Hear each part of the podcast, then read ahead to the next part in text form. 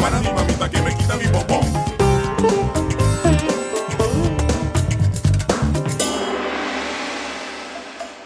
Slow German, der Podcast zum Deutschlernen mit Annik Rubens.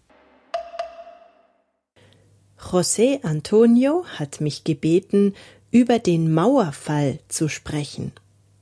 Dazu müssen wir erst einmal wissen, um welche Mauer es geht, oder?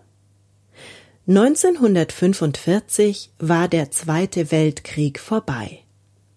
Deutschland hatte den Krieg verloren. Also wurde Deutschland in vier Teile aufgeteilt, die sogenannten Besatzungszonen. Ein Viertel wurde von den USA verwaltet, ein Viertel von der UdSSR, ein Viertel von Frankreich und eines von Großbritannien. Auch Berlin, damals die Hauptstadt, wurde in Sektoren geteilt. 1949 wurde die Bundesrepublik Deutschland gegründet. Sie umfasste den amerikanischen, französischen und britischen Sektor Deutschlands. Auf dem sowjetischen Sektor wurde die DDR gegründet. Der neuen BRD ging es durch den Marshallplan der Amerikaner wirtschaftlich gut, im Gegensatz zur DDR. Außerdem gab es in der sozialistischen DDR strenge Regeln, beispielsweise was die Reisefreiheit anging. Immer mehr Menschen flüchteten aus der neuen DDR in die Bundesrepublik Deutschland. Bis 1961 sollen es 3,1 Millionen Menschen gewesen sein. Also wurden Zäune errichtet, um sie zu stoppen.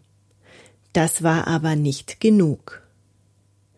Im August 1961 begann der Mauerbau. Man baute eine Mauer, damit niemand mehr die Grenze überwinden konnte. Die Grenze verlief um den französischen, britischen und amerikanischen Sektor von Berlin. Das wurde zu Westberlin. Der sowjetische Sektor wurde Ostberlin. Die Mauer verlief mitten durch die Stadt auf ungefähr 45 Kilometern Länge. Teilweise war sie so nah an den Häusern, dass die Türen und Fenster zugemauert wurden, um Fluchtversuche zu verhindern.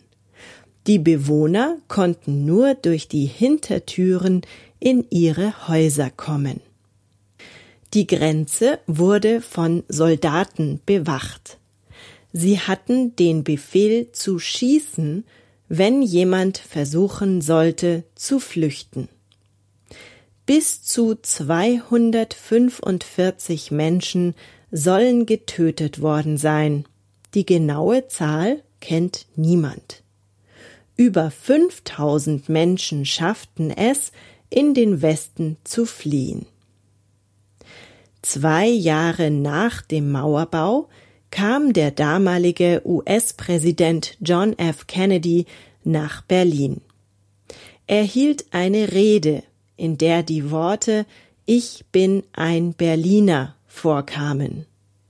Kennedy sprach diese Worte auf Deutsch und erntete dafür großen Jubel. Noch heute kennen diesen Satz die meisten Deutschen.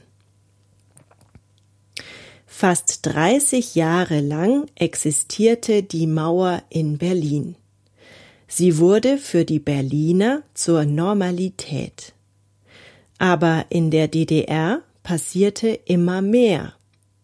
Menschen flohen in den Westen und forderten Reisefreiheit. Sie wollten nicht eingesperrt leben. Es gab Massenkundgebungen, also große Demonstrationen. Ein neues Reisegesetz sollte die Menschen beruhigen. Nachdem es durch Zufall am 9. November 1989 zu früh verkündet wurde, jubelten die Menschen und viele gingen zur Grenze, sie wollten ausreisen.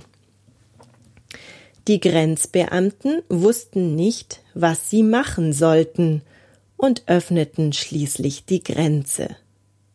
Viele tausend Menschen kamen so nach West-Berlin. Die Menschen hier feierten natürlich auch. Für jeden Übersiedler, also einen Menschen, der von Ost nach West zog, gab es 100 D-Mark Begrüßungsgeld. Die Mauer und somit die Grenze wurde weiterhin kontrolliert bis zum 1. Juli 1990. Ein halbes Jahr lang wurde die Mauer abgerissen, nur sechs Abschnitte blieben stehen.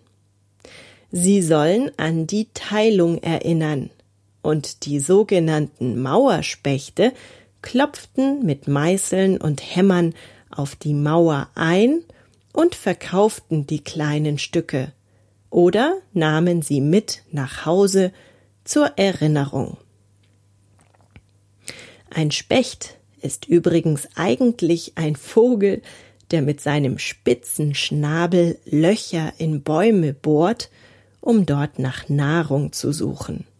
Auch hier in München steht ein Stück der Berliner Mauer als Denkmal. Wer heute nach Berlin fährt, sieht kaum noch etwas von der ehemaligen Trennung. Es gibt noch einige leere Grundstücke, die auffallen, und einige Denkmäler, die an die Mauer erinnern. Besonders gut finde ich die Idee, den Verlauf der Mauer auf dem Boden durch Pflastersteine zu kennzeichnen. Das ist zum Beispiel am Brandenburger Tor gut zu sehen. Aber sonst wirkt die Stadt so, als wäre sie wieder zusammengewachsen. Dennoch kenne ich Menschen, die in Berlin leben, und die machen noch einen großen Unterschied zwischen Ost und West. Hier wird man auf die junge Generation warten müssen, die keine Erinnerung mehr an die Mauer hat. Am berühmten Checkpoint Charlie, an dem sich einst Panzer gegenüberstanden, gibt es übrigens ein Mauermuseum. Falls ihr in nächster Zeit einmal nach Berlin kommt, müsst ihr unbedingt hingehen. So, das war stark verkürzt die Geschichte der Mauer.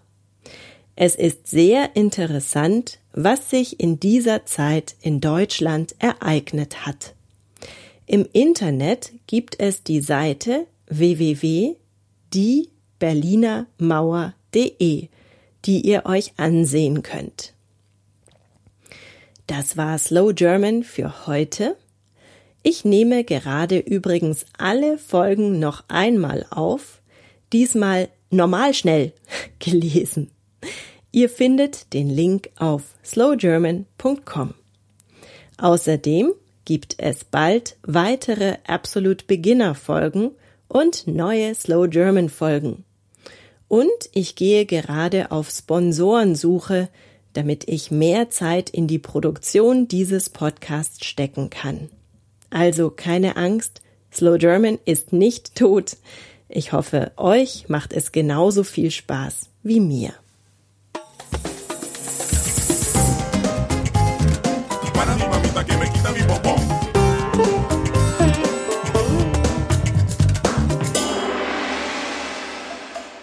Slow German, der Podcast zum Deutschlernen mit Annik Rubens.